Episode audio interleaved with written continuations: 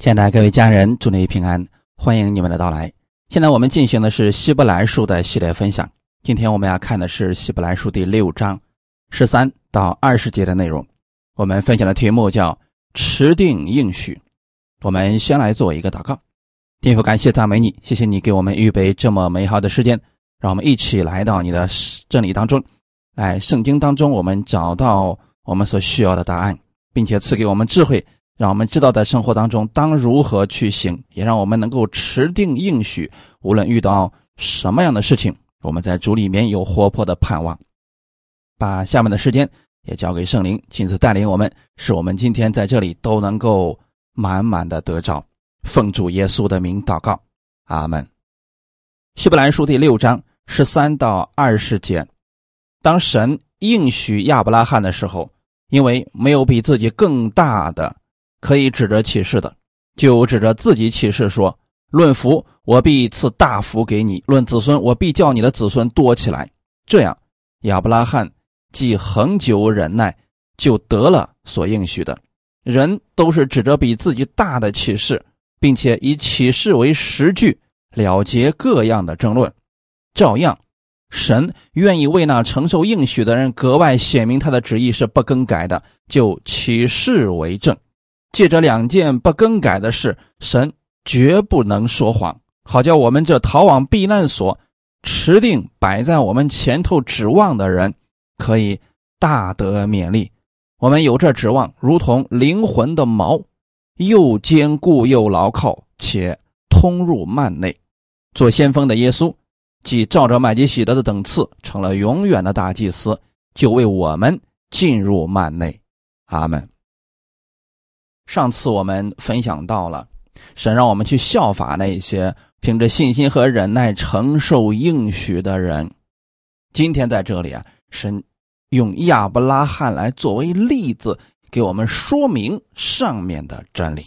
亚伯拉罕的例子是值得我们去效法的，他是旧约当中凭着信心和忍耐承受应许之人的典范。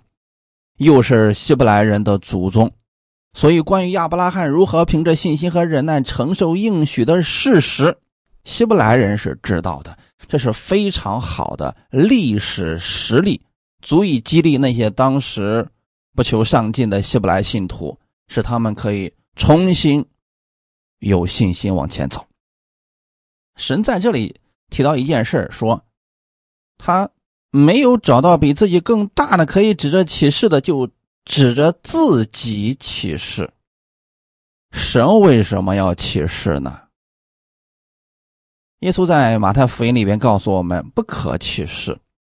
我们看一下这段经文，马太福音第五章三十三到三十七节。你没有听见有吩咐古人的话说，不可背誓所起的事，总要向主谨守。只是我告诉你们。什么事都不可起，不可指着天起誓，因为天是神的座位；不可指着地起誓，因为地是他的脚凳；也不可指着耶路撒冷起誓，因为耶路撒冷是大军的京城；又不可指着你的头起誓，因为你不能使你一根头发变黑变白了。你们的话是就说是不是就说不是，若再多说。就是出于那恶者。耶稣的话难道跟旧约神的话语冲突了吗？是神前后说话矛盾了吗？当然不是。那为什么神要启示呢？首先，我们来想想看，启示是为了什么呢？今天我们的本文当中也告诉我们了，人与人之间当有了争论的时候。大家互相已经不信任了，不管你说什么，我都不相信了。所以这个时候，为了能够让这个争论能够平息，人们想了一个办法，就是启示，就是让第三方来作为见证或者实据。那这个找的人一定是有威望、有能力，大家都信服的。你不能找一个双方都不信任的人，你以他作为启示的对象，这个是不管用的呀。就像很多人说，我指着蜘蛛的脑袋启示，这个没有任何意义的啊。所以人们启示的时候，都是指着比自己大的启示，并且呢，以此事为实据，就是如果我犯了我说的话，我说话不算数，我将怎么样怎么样。啊，一般来说呢，誓言都是用这种方式来出现的。人呢，想解决争论，需要找到比自己更大的来启示。那为什么耶稣在这里告诉我们说不要去启示呢？因为在律法当中啊，他有很多的人，他遵守不了律法，他就想要启示，指着神呐，指着圣殿了啊，指着比自己大的启示。他们是想把这个事给平息下来。可是到最后的时候，我们发现，就算。人指着比自己更大的启示了，他还是会变的。这就是为什么耶稣告诉我们说：“不要启示。”阿门。什么事都不可启，不要指着天地或者说是圣殿等等启示。为什么呢？因为啊，完全没有必要啊。如果人与人之间出现了争论的情况之下，他不相信你。你启示，他依然不相信你。再说了，当你需要用启示来给对方解释的时候，其实你就知道我们很难取得对方的信任了，因为他已经不信任你了。那么你说什么，其实已经不太重要了。还有点是什么呢？就是我们说话是就是，不是就不是，这就可以了。那好，既然不需要启示，那就是说我们只说出事实。如果他信，那他就信了；如果他不信，我们也无需再多的去解释了，离开就好了，对不对？那神为什么要启示呢？因为人不是那么完全的相信神，而神启示是要强调他的应许。是不更改的。通常启示的人，是因为人经常犯错、说话不算数，才需要启示，因为他们的话不可靠。那神启示实际上是迁就人的软弱。啊为什么呢？因为神的话语本身就是可靠的，他说过的话那就是实句，一定会实现。这个事情完全都不用考虑的。可是因为人的信心不足，所以神才站在人的角度，以启示来让人相信他。说简单点神启示就是让人更加相信他的话语。我们可想而知啊，神为了拯救我们，多么的不容易呀！神的应许因着神的誓言，就变得越发坚定。阿门。但是神找不到比自己更大的了，所以他就以自己来启示，让他自己作为第三方的见证者。那耶稣基督呢，就成为了他与世人之间的中保或者见证人。人与人之间启示，若是出于真诚，并且照着去实行。那就是受到了外在权柄的约束，而神的誓言，他是完全的权柄，他的誓言本身就受到自己权柄的约束。话说回来，这个世上很多制定规则的人，他不一定守规则，但神不一样，我们的神，他制定规则，他也遵守他所说的规则。我们今天本文当中十三节到十四节两节经文是追溯了创世纪二十二章里边的内容，也就是说亚伯拉罕献以撒以后，神向他启示应许的事情。虽然啊，起初神呼召亚伯拉罕离开他的老家之时，就已经应许了他要成为一个大国，地上的万族都要因他得福。那现在呢？神等于说又重新把以前的应许拿出来说，并且加以补充，就是有了启示这个成分在里面。但这一切呢，都是在他献以撒之后。这件事情啊，我们应该重视一下。亚伯拉罕恒久忍耐，持定应许。为什么神要如此的去赐福给亚伯拉罕呢？因为亚伯拉罕的信心实在是太大了。大家可以想象一下，大约七十五岁的时候，神呼召了亚伯拉罕，就告诉他：“我要赐福给你，你的后裔要成为万国的祝福。”可是到他一百岁的时候，他才生了一个儿子呀。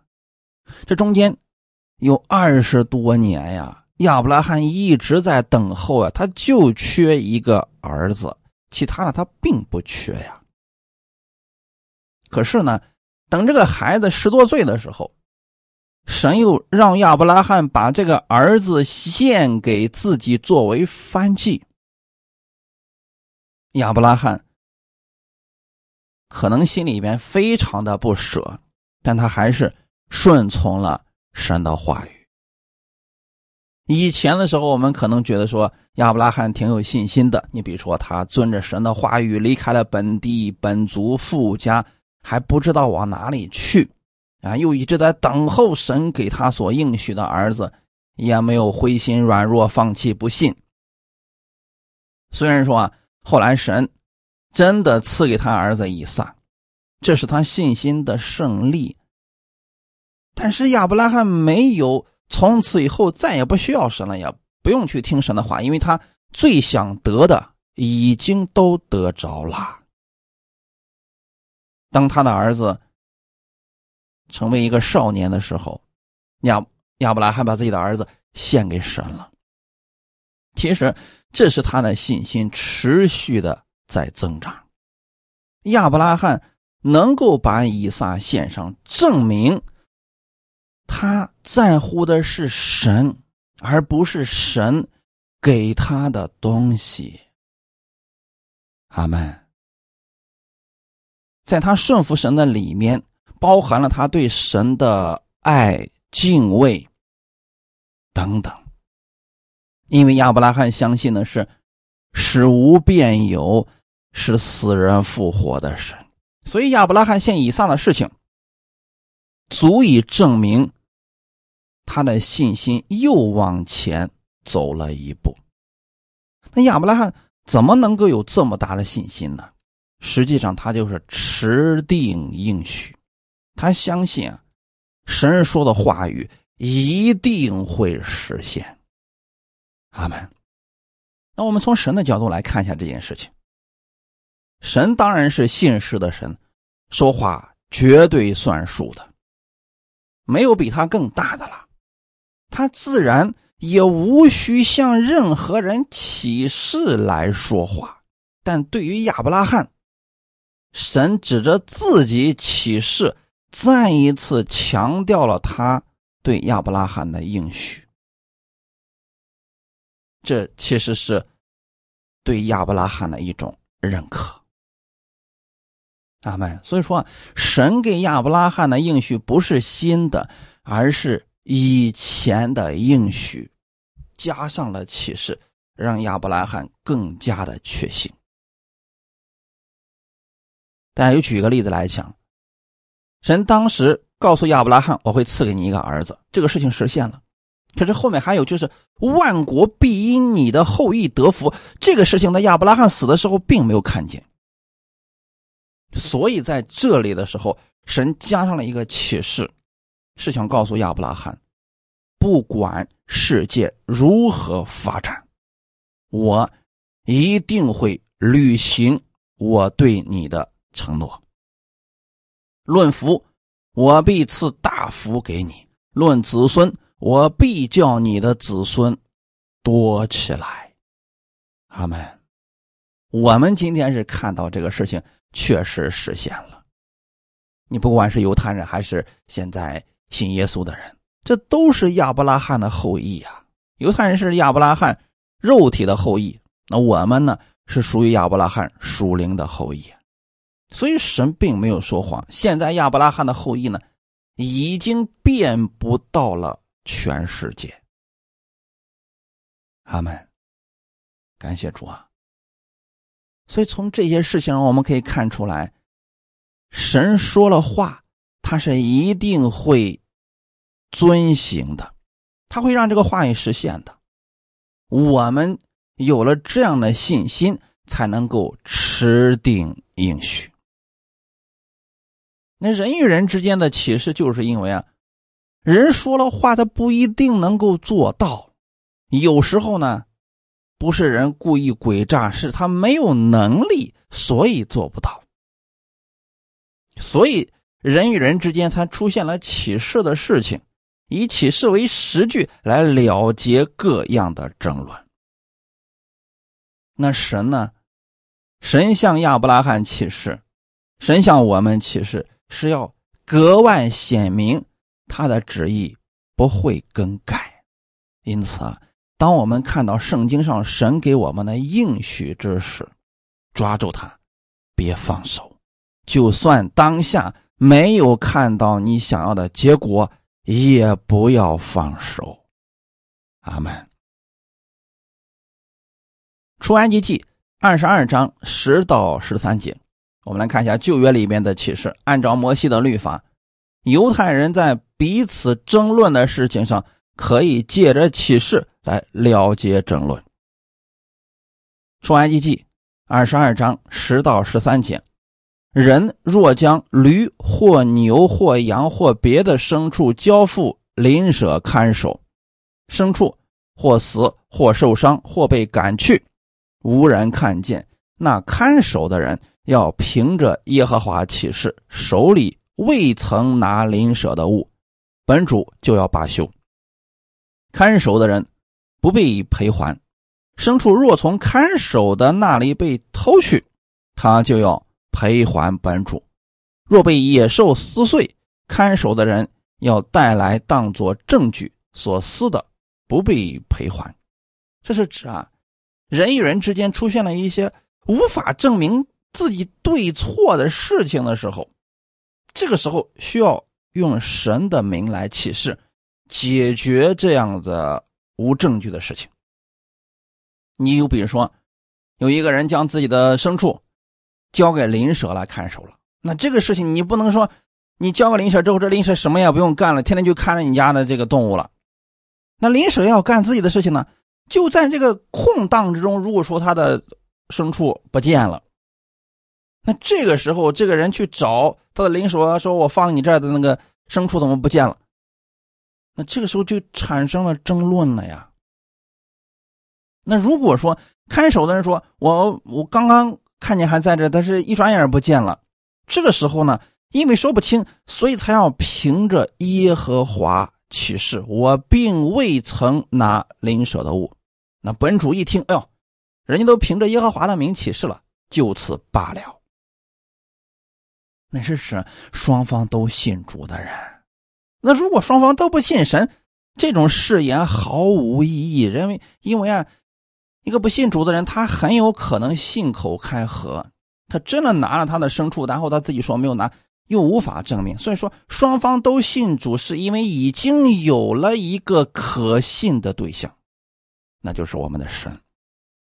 在这个范围里边，启示才是管用的呀。人既然是一样的软弱。我们有时候没有力量使自己所起的誓言最终被实现，那只有指着比自己更大的神来起誓，以此来取信于他人，平息各样争论。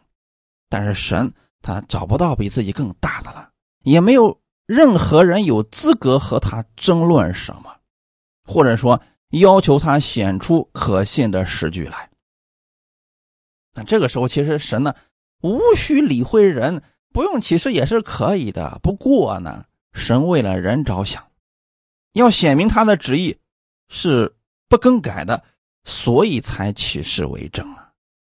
这样的启示完全出于神对人体恤恩典。神常常为了人的缘故啊，降卑自己，就是做他原来不必要去做的事情。就像耶稣来到人世间一样，他完全不必来的，因为他即便不来救我们，他依然是神，他的荣耀什么都不会减少的。可是为了救我们，他降卑自己，成为了人。他结果人还不相信他。耶稣降卑自己，就是为了让我们这些罪人能明白神的旨意，就是为了爱我们，为了救我们。在旧约的时候，神指着自己向人启示立约，就是最好的证明啊。在新约当中啊，神不只是启示立约，而是让自己的儿子道成肉身，取了人的形状，亲自为人的罪流血牺牲来立约。耶稣做了这样的事情，并且借着耶稣之血建立的新约。是更加让我们能相信神是说到做到的神呐。可即便这样，人都不是全都愿意相信耶稣的呀。那承受应许的人，原文是一个复数词，在这里就是说，它不仅仅是指亚伯拉罕，也包括亚伯拉罕的子孙后裔。那这里面就包括了旧约之下的以色列人。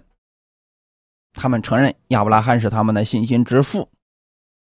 神既然向亚伯拉罕启示了，那么也一定会保守亚伯拉罕的子孙，证明他的应许是不更改的。那在新约之下呢？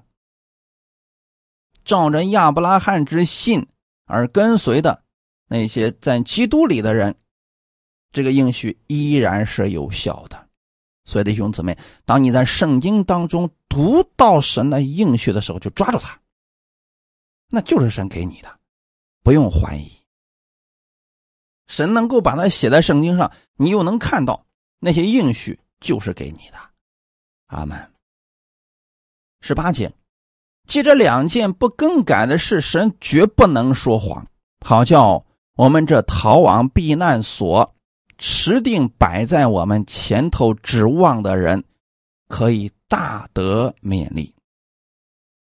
神的启示和应许的目的，都是为了让我们得到勉励，为了让我们抓住神的应许而不摇动。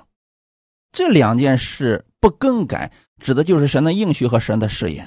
就是神的应许本身就不更改，我们抓住就可以了。但神为了保证。又后面加上了誓言，来证明什么呢？证明他绝不能说谎。阿门。你看世人呢，因为他无所谓，他没有责任心，所以他才说一套做一套。但是神不是这样的，神说了就一定会做到。阿门。这让我们持守他应许的人可以。深得安慰！大家可以想象一下，将来的天国我们没有去过，你也没有说见过异象里边看见了天国是什么样子的，你为什么能够这么相信呢？因为神的话语它是不更改的，神的应许是一定会实现的。我们是抓住这个指望，所以今天在世上传福音，甚至说。受别人冤屈的时候，我们依然能够爱他们、饶恕他们，是因为我们知道神的话语一定会实现。那么有一天的时候，我们所受的这些苦，我们在天时可以看到它的果效的。阿门。耶稣如此，我们也当如此去信呢，因为我们都是承受神应许的人，因为神的应许是不更改的，所以我们。可以一直持守。人说的话你不必太放在心上，因为啊，可能几年之后啊，他这个话就改变了，或者说他干脆忘掉了。但是神不一样，不管他过去说了多久了，这个话他一定会实现的。阿门。我们有这指望，如同灵魂的锚，又坚固又牢靠。且通入幔内，做先锋的耶稣，既照着麦基喜德的等次，成了永远的大祭司，就为我们进入幔内。我们有这指望，什么样的指望呢？就是两件不更改的事情：神的应许和神的誓言。当我们明白了神有双重保证的时候，我们就有了指望。这个指望有多么的牢靠呢？这里用了一个比喻，如同灵魂的锚。感谢主啊！你们知道锚是干什么用的吗？你看船只它航行在海面上的时候，那个风浪很大，那怎么样才能让这个船稳稳的停在那儿呢？这个时候啊，就需要把锚抛入海中，这个锚呢就会深深的抓住海底，抓在石头上或者抓在沙土里边。这个时候呢，因为锚它抓的很紧，船只就会很稳固。所以说，船只它停靠能够稳定，跟这个锚是有直接的关系的。如果这个锚不坚固啊，风一刮，这个锚断了，那不存在坚固牢靠的事情了。感谢主，我们的指望就如同灵魂的锚，这个锚呢是直接通入幔内的，非常的结实呀。阿门。那借着神的应许，让我们有了一个可以持定的盼望。我们借着这个盼望要做什么呢？好叫我们逃往避难所。在旧约的时候啊，神曾吩咐以色列人设立逃城，是那些误杀人的可以躲在逃城里边居住。这个经文是在民数记。三十五章以及约书亚记二十章里边说的很清楚的啊，也就是说，你比如说一个人去树林里边砍树去了，他要盖房子，结果呢抡起斧子之后啊，这个斧头飞了，结果呢把另一个砍树的人杀死了，这就叫做误杀。那这个时候呢，误杀人的要赶紧的逃跑，因为啊他的家人可能就会追杀这个人了，所以这个误杀人要往哪儿逃呢？就要跑到陶城里边去，他把这个事情啊给陶城里边的祭司说明之后，那么这个已经被杀的人的家属就不能到陶城里面去把这个人给杀了。这就是说要给他一个避难所。这个避难所是给那些误杀人的居住的，他可以逃避那些报血仇之人的追讨。那些逃到陶城里边居住的人，实际上预表的是我们这些被罪恶追讨的罪人；而陶城则预表耶稣基督是我们的避难所。如果我们不是逃到了逃城里边去，在外面，那追债的人杀了你，报血仇的杀了你，那你就死定了。所以，借着这个事情呢，作者对希伯来的信徒说：“我们这逃往避难所的人，说明啊，这是有旧约律法的背景的，意思是要我们知道，我们都是在逃的人。为什么在这个世界上，我们有很多的问题啊？你比如说，我们有很多无心之举，伤害了别人啊，或者什么，那么。”魔鬼啊，什么就在追讨着我们，总是想设下陷阱给我们。那我们怎么才能彻底的逃避魔鬼的这些追捕呢？很简单，那就是进到逃城里面去，在耶稣基督里面，魔鬼就一点办法都没有，他不可能进到逃城里边去把你抓出来的，这个绝无可能。阿门。所以说，我们了解旧约的这个圣经啊。才能够对希伯来书有一个比较全面的了解呀。我们在这个世界上经常性的被试探，肉体上有软弱、世俗的牵累等等，这些常常想追上我们，怎么才能胜过这些呢？那就要在基督里面依靠耶稣基督，你就能胜过各样的试探。当你知道耶稣基督是我们的避难所，你别跑出这些避难所，跑出去的那。死了真的就活该了呀！就像在这个误杀人的啊，他已经进入逃城了啊，结果他过了一个星期之后，觉得呀，这个应该很安全了吧？所以从逃城里面又跑出来，跑出来之后，好，那对方的家属直接逮着他杀了，那他就白死了。虽然他是误杀人，但是呢，那人家家属有追讨的权利啊。因此啊，不要离开桃城，才是最明智的选择。那我们在这个世界上，如果你离开了耶稣基督，你在世上，你说你软弱，呃，得病，经常灰心，这很正常呀。那怎么办才能彻底的解决这些问题呢？在桃城里边待着，就是在基督里，不要离开基督，在生活当中，凡事上要依靠基督的话语而生活呀。只有这样，所有的罪恶他都没有办法。没有办法胜过你的，阿门。所以说，我们有可逃的避难所。你在这个世界上，你不要说啊，我没有办法了，这下死定了。不不不，耶稣是你的出路，是你的避难所呀。第二个是什么呢？如同灵魂的锚。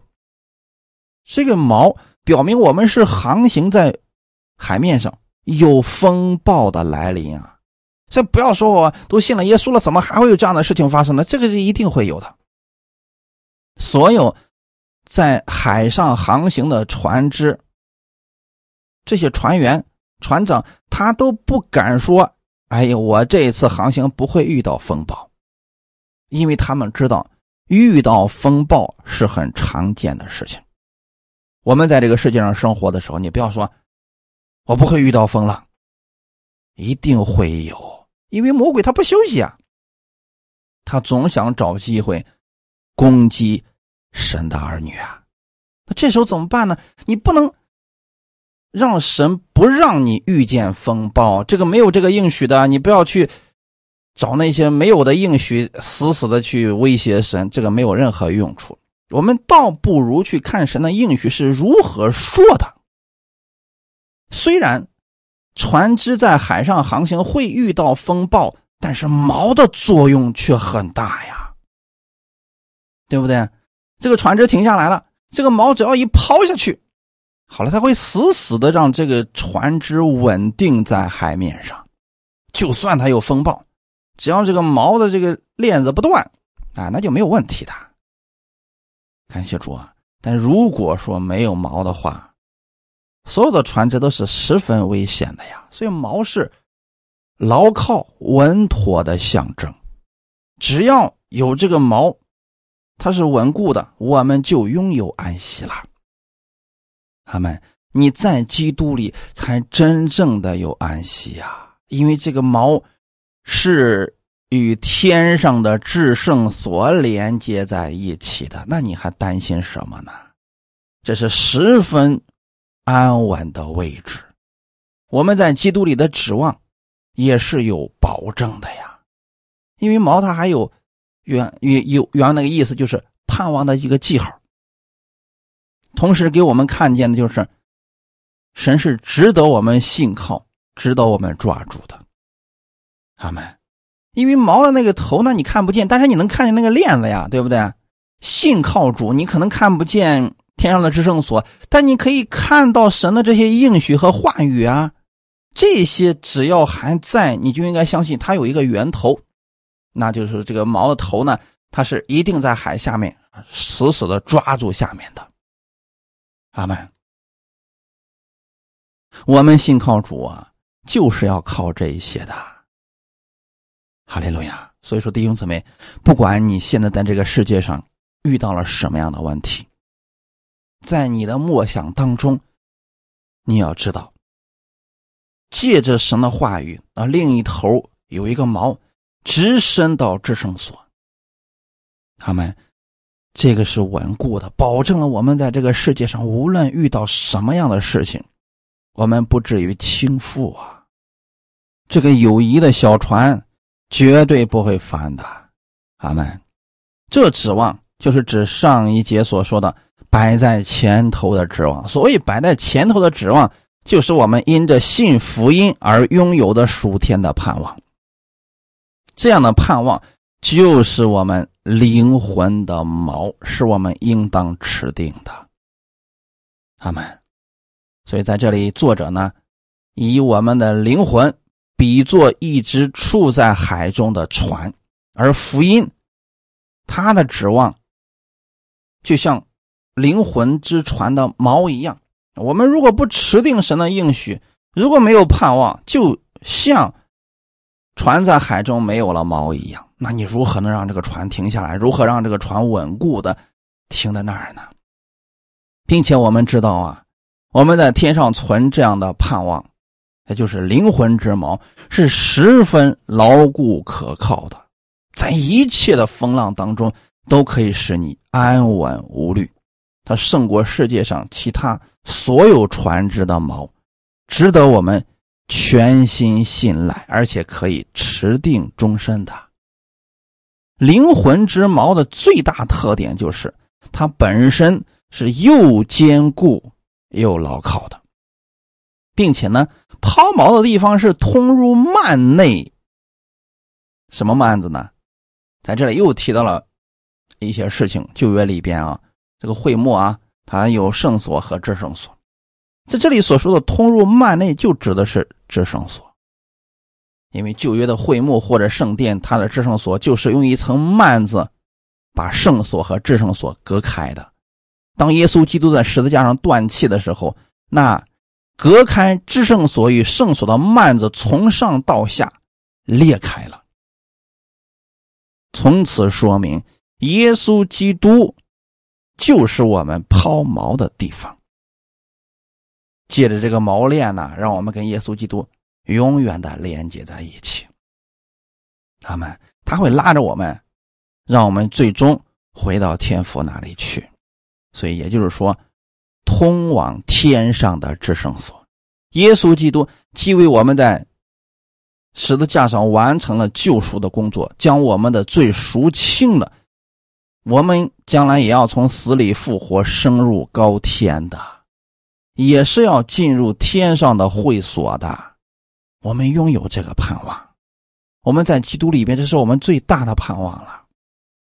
而所有的盼望，就像灵魂的锚一样，已经抛在天上的制圣所里边，永远不会移动，已经完全牢固了。阿门。所有船只的锚都是往下抛，你比如说在海里边，它是抛到海里边去；唯有我们灵魂的锚是往上抛啊，从上面下来的，这足能够保证。我们的船只不会在任何风浪当中下沉。还有一个是什么呢？我们有耶稣作为先锋，先锋在整本新约当中只用了这一次。先锋的意思就是先导者，在前面先跑的人。耶稣基督是我们前路的先锋，因为他已经进入了天上的支撑所。给我们看了一条又新又活的路，阿门。就是一切跟随耶稣的人，最后都会像耶稣一样进入这圣所，并且呢是坦然无惧的进入这圣所。哈利路亚！这就是我们在今世的时候，虽然现在人还活着，在这个世界上也会遇到一些风浪啊等等，但是呢，你要知道，你跟耶稣基督是连接在一起的啦。他不会丢弃你的，只要有这个猫链的存在，你就不用担心了。阿门。他不会丢下你的。耶稣基督已经在天上的幔子里边啦，所以你在地上行走天路的时候，不管遇到多大的难处，你要去默想神的应许，请记得，神不单给你应许了，而且启示他一定会照着他所说的。完成他的应许，阿门。耶稣基督已经胜过了地上一切的问题，我们靠着耶稣也是可以胜过的呀。再说了，我们不是耶稣的精兵吗？所以我们就要效法耶稣基督的样式，他如何胜过，我们也如何胜过。我们使用耶稣的大能啊！哈利路亚！做先锋的耶稣，既照着麦基喜德的等次。成了永远的大祭司，就为我们进入幔内，啊，再一次的又提到了麦基喜德的等次。这麦基喜德的等次，上次我们也简单给大家分享过了。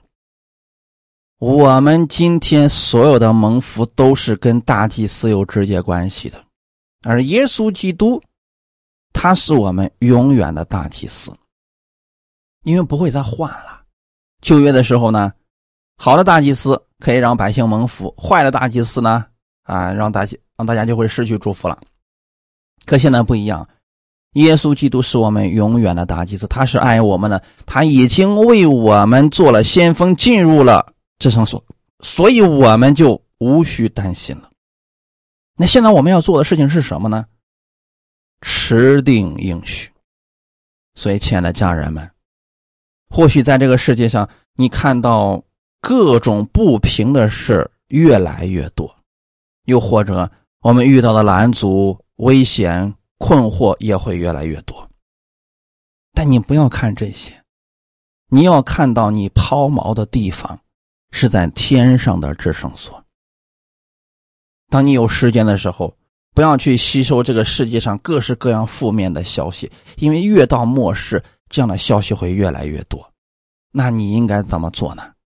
有空的时候读一读圣经，看一看神的应许，抓住这些应许，因为世界无论怎么发展，都是按照圣经一步一步往后走的。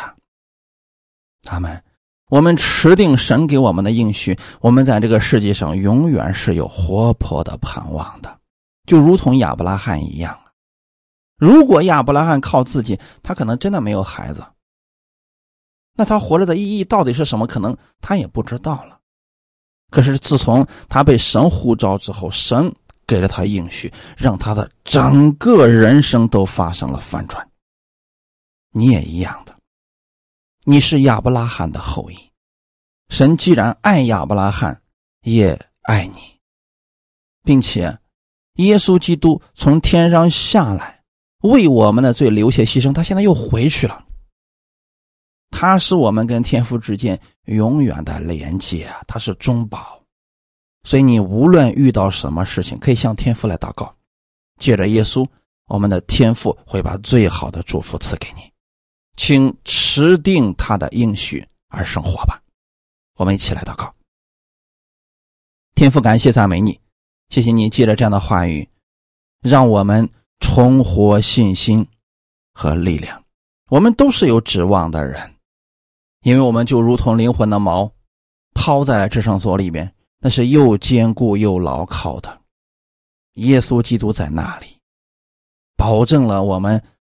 对神所有的应许都一定会实现。感谢赞美主，我们相信神的话语一定会实现，是信实的。所以我愿意在这个世界上生活的时候，抓住神的应许而生活。不管我周围的环境如何改变，我把我的目光放在我们的天父那里，放在神的话语上。我相信奇迹一定会发生。阿门。天父也谢谢你。在这末世的时候，把这样的话语赐给我，让我里面有活泼的盼望。请使用我，让我帮助更多的人认识你的真理，认识你的福音，给我切开前面的道路。奉主耶稣基督的名祷告，阿门。